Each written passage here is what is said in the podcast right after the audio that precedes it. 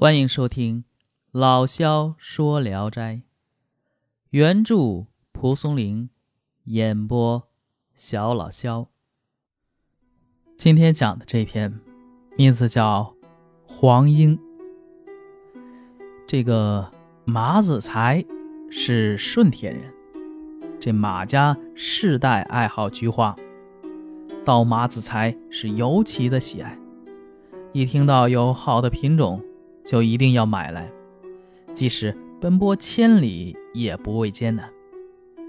一天，有位金陵来的客人住在他家，自称他的钟表亲家啊，这家里有一两种北方没有的菊花。马子才是怦然心动，马上整治行装，跟那客人一同去了金陵。客人多方设法。为他寻找到两颗嫩芽，马子才如获至宝，包藏好便往家赶。走到了半路，遇到了一个年轻人，骑着驴子跟在一辆邮币车后面，显得是风姿洒脱。马子才渐渐走近，和他搭话。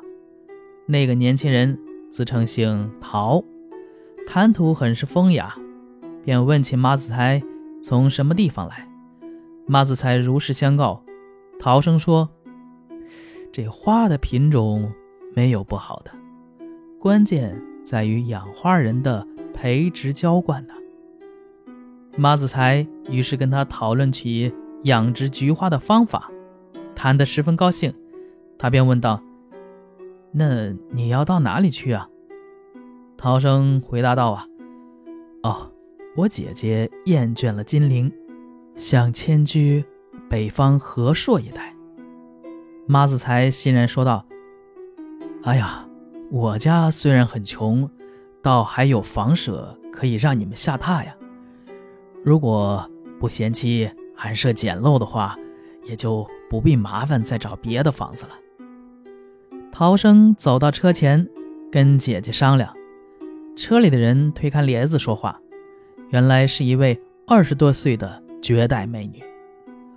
她看着弟弟说：“屋子倒不怕小，只是希望院子能大一点。”马子才答应了他的请求，于是姐弟俩便跟他回家了。马子才家的南面有一个荒废的花圃，有三四间小屋子，涛生很喜欢，就住在那里。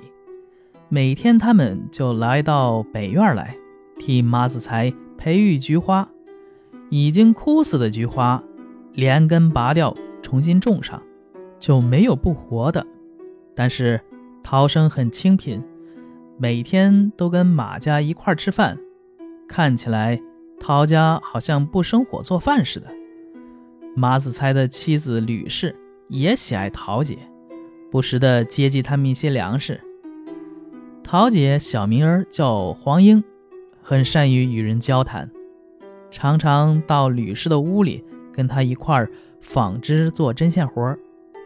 一天，陶生对马子才说：“您家也不是太富裕，我们每天还在你们家吃饭托里朋友，怎么能长久如此呢？为今之计，卖菊花也足以谋生啊。”马子才素来耿直，听了这陶生的话，很是看不起他，跟他说：“我呀，一直以为您是风流高雅的人，应该能安于贫穷，今天竟然说出这番话，这是要把种菊花的地方当做集市啊！这真是对菊花的侮辱。”陶生呢也没生气，笑着说：“自食其力。”不能说是攀比呀，以卖花为业也不能算是庸俗。人当然可以不可苟且求取富贵，但也不必固守贫穷啊。马子才不说话了，陶生起身离去。从此以后，凡是马子才丢弃的残枝劣种，陶生都拾起来拿走，而且从此陶家也不再到马家来吃饭，偶尔。叫他们才来一次。不久，菊花就要开放了，就听见这陶家门前像集市一样喧闹。马子才很奇怪呀，就过来窥视。只见集市上买花的人用车装、用肩扛，道路上络绎不绝。那些菊花都是一些奇特的品种，从来没有见过。马子才心里厌恶陶生攀比，想跟他断绝往来，又恨他私藏两种菊花，便敲开陶家的门，想当面数落他一番。陶生出来，拉着他的手啊，进了园子。只见原来荒废的庭院，约半亩大的地方，都种上了这一齐一齐的菊花。除了那几间小屋以外，没有空闲的土地。挖掉菊花的地方，就折来别的枝条补上。那些在其中含苞待放的菊花，无不绝妙。而仔细一辨认，都是马子才以前拔了扔掉的。陶生进屋取出酒菜，就在这个菊花旁边摆上酒席，说道：“我因为贫穷，不能够恪守清高的风节。”幸而每天能够得到一些钱财，到足以供醉饮一番呐。一会儿，这个房中有人喊三郎，陶生答应着进去。很快又端出美味佳肴，烹饪得很精良。马子才趁机问道：“你姐姐怎么还不出嫁呀？”陶生答道。呵 呵时候未到啊！马子才问：“什么时候啊？”陶生说：“四十三个月。”马子才又追问：“这这是什么意思呀？”陶生只是笑，不说话了。两个人痛饮尽欢，才散去。过了一夜，马子才又来到陶家，只见昨天新插的这菊苗啊，已经超过了一尺。他大感惊奇，苦苦请求陶生传授他技术。陶生说：“这技巧本来不可以言传，况且你又不以此谋生，学它又有什么用呢？”又过了几天，陶家门前渐渐安静下来，陶生便用这个蒲席包好菊花，打捆儿，装了几辆车远走了。过了一年。春天将近一半时，陶生才载着南方的奇异花卉回来了，在城里开了家花店，十天就把带回来的花呀都卖光了。然后呢，又回家种菊花。去年到陶家买花的人留下的根儿呢，到今年都变成了裂种，只好再到这陶家购买。陶家从此一天天富起来，一年之间增盖了房屋，两年就盖起了大屋，一应新造之作都自己做主，再也不跟马子才商量了。渐渐的，原来种菊花的地方都建起了房屋，又在墙外买了一块田地，四周都筑起了大墙，里面都种上了菊花。到了秋天。陶生将花全部运走，可第二年春天，这春天都过去了，也没有回来。马子才的妻子病死了，他想娶黄英，便悄悄请人去探听他的意思。这黄英只是微笑，看上去像是同意了，但要等陶生回来。又过了一年多，陶生还没有回来。黄英督促仆人们种菊花，就像逃生在家时一样。得了钱，就和商人合计，又在村外买了二十顷肥沃的土地。这陶家的宅院越发壮大起来。一天，忽然有个客人从东岳来，带来一封陶生写的信。马子才打开一看，原来是嘱咐啊，这姐姐嫁给马子才。核对了一下发现的日子，正是马子才妻子死的那天。回想起两人在园中喝酒的时候，到今天正好四十三个月。马子才大感奇怪，他把信交给黄英，问他聘礼送到什么地方了。黄英坚决不收彩礼。黄英又觉得马子才家呀太简陋了，就想让他到南边陶家居住，像招女婿入赘一样。这马子才不同意，选择了吉日举行了迎亲礼仪。这黄英嫁给马子才以后，在墙上开了一个门，通到南院每天过去督促仆人。马子才呢，呃，有点大男子主义啊，为妻子比自己富裕感到羞耻，常常嘱咐黄英将南北的财产分开来登记，以防混淆。而家中所需要的东西呢，黄英就从南院拿来。不到半年，家中触目可见都是陶家的东西。马子才立即派人一一送回去，并告诫他们不要再取了。但不到十天，家中又夹杂了陶家的东西。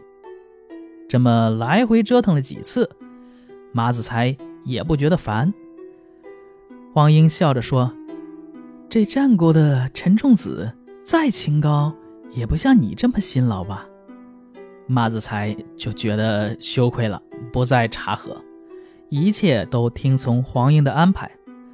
黄英便招来工匠，准备材料，大兴土木。马子才并不能禁止。过了几个月，两家的楼舍便连接在一起，终于合成了一家，分不出界限来了。但黄英遵从马子才的意思。关上门，不再以卖菊花为业。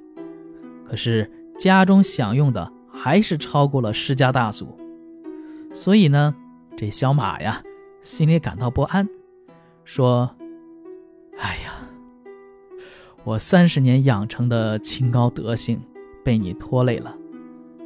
我活在这个世界上，只会依靠妻子存活，真是没有一点大丈夫的气概。”人们都祈求能富起来，只有我祝愿能贫穷起来。黄英却说：“可我也并不是贪财的人呢。但如果稍微使家境丰裕一点儿，就不会使千年以后的人们认为陶渊明天生具有贫贱骨，百世也不能发迹呀。我只是想让我家祖宗彭泽县令。”不致使被后人嘲笑而已。但是贫穷的人想富裕很难，这富的想穷还不容易吗？前头的钱财任你去挥霍，我不会吝惜。马子才说呢，可捐弃其他人的钱财也是很丑陋的事情啊。黄英说：“那你不愿意富，我也不想穷。”没有别的办法，只好跟你分开来住了。清高的人自己清高，我们混浊的人自己混浊，互相又有什么妨害呢？所以呢，黄英便在园中盖了一间茅屋，挑了一个美丽的丫鬟去侍候马子才，而马子才呢也安然处之。过了几天，他又苦苦思念黄英，派人去请他。他却不肯来，不得已，他只好自己去找黄英。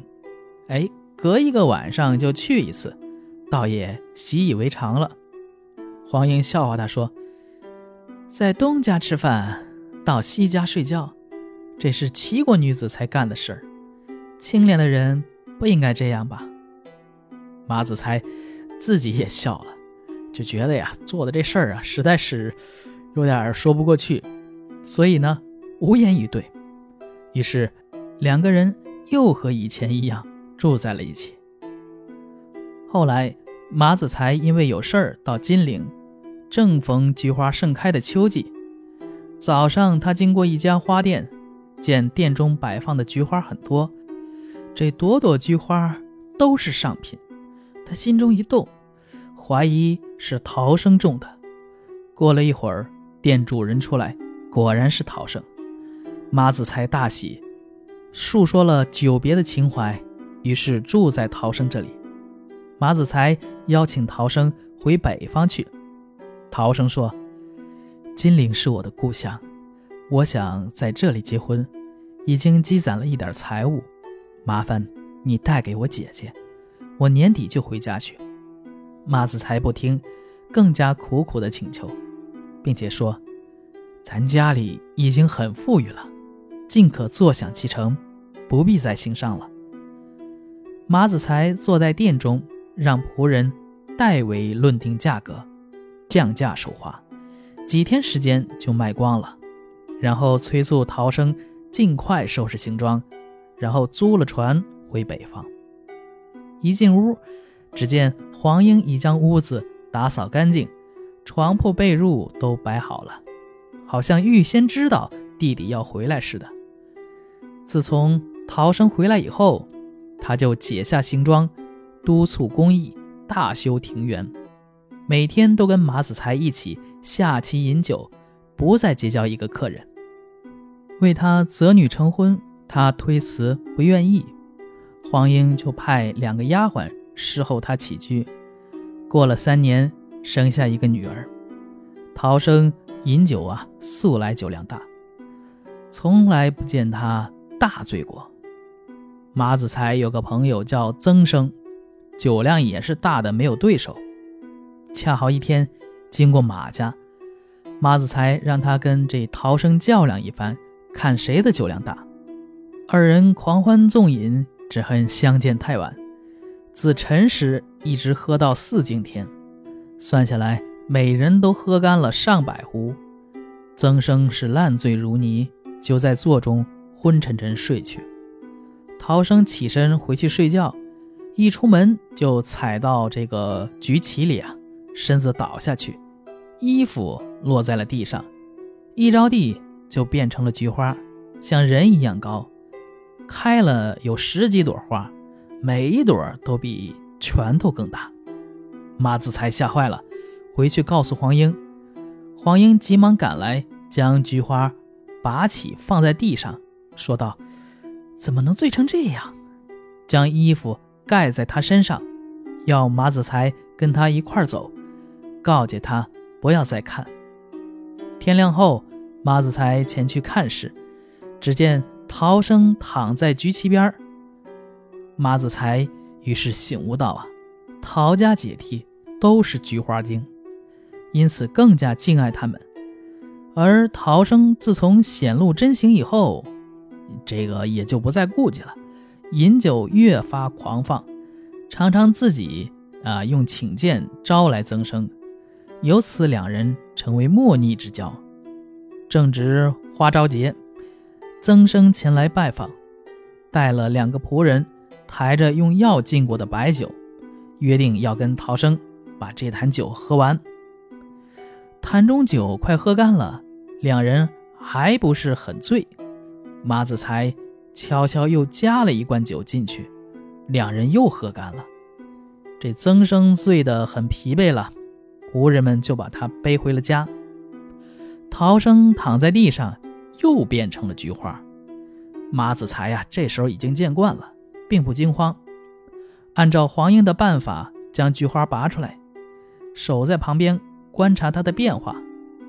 时间一长，叶子更加枯黄了，他很是害怕，才赶紧去告诉黄英。黄英一听，惊骇万分，说：“你杀死我弟弟了！”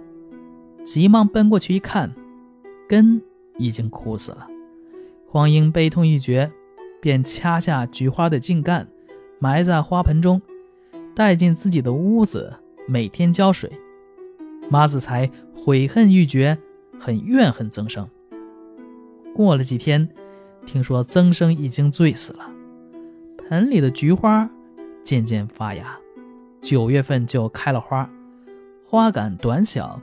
花朵粉色，闻着一股醉酒的香气。马子才为他起名“醉桃”，用酒浇灌它就会茂盛。后来，陶生的女儿长大了，嫁给一个世家子弟。黄英直到老死，并没有什么异常。意思是说，像青山白云一样的人，因为醉酒而死，世上的人呢，都替他惋惜，而他未必不觉得快乐呀。将这样的菊花种在庭院中，就好像见着好朋友，就好像见着美人一样。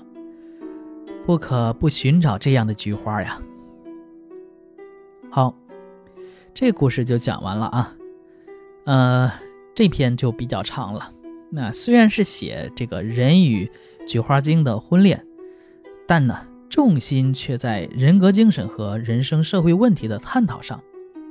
黄家姐弟不是花农，不是商人，也不是传统文人，而是蒲松龄啊心目中理想的人格范型，即洒脱的名士，青山白云人。片中探讨了两个问题，一个是如何看待商人和商业行为，呃，集中体现了陶生对马子才所说的一段话，即“自食其力，不为贪；泛花为业，不为俗。人固不可苟求贵，然亦不必务求贫也。”这段自我辩护之词呢，批判了当时一般读书人持有的传统。看不起商人的观点，为商业和商业行为进行了辩护啊！大家要知道啊，那是因为蒲松龄家他也是经商的啊，所以说呢，呃，用到了我们学的知识啊，经济基础决定上层建筑，或者说说的粗陋一点，屁股决定脑袋啊。呃，另一个呢是如何看待贫富，富和贫哪个好？什么是贫？什么是富？贫和富啊，对一个人的道德观念到底产生什么影响？在作者看来，人们追求富裕的生活是正当的要求，只要这种求富的手段不肮脏、不苟且就可以。马子才和黄英结合以后所发生的矛盾，固然有男子自尊心的因素，更有着过富足生活是不是理直气壮。能不能继续保有清德观念上的争辩？在马子才看来，安贫乐道是高尚节操，而陶生和黄英的观点恰恰相反。他们认为，富足不是耻辱，一个人过着富足的生活，并不影响节操。清者自清，浊者自浊。事实上，马子才富足以后啊，也并没有丧失什么清德。就马子才和黄英的矛盾而言，最终是以黄英的胜利而告终的，这当然也是作者所肯定的。小说呢，语言隽永幽默，很有些《世说新语》的味道。作品的末尾赋予美丽的想象，陶生所画的菊花称为醉桃，嗅之有酒香，浇以酒则茂，留下了无穷的韵味。好，这篇就讲完了。我是小老肖，咱们下一篇接着聊。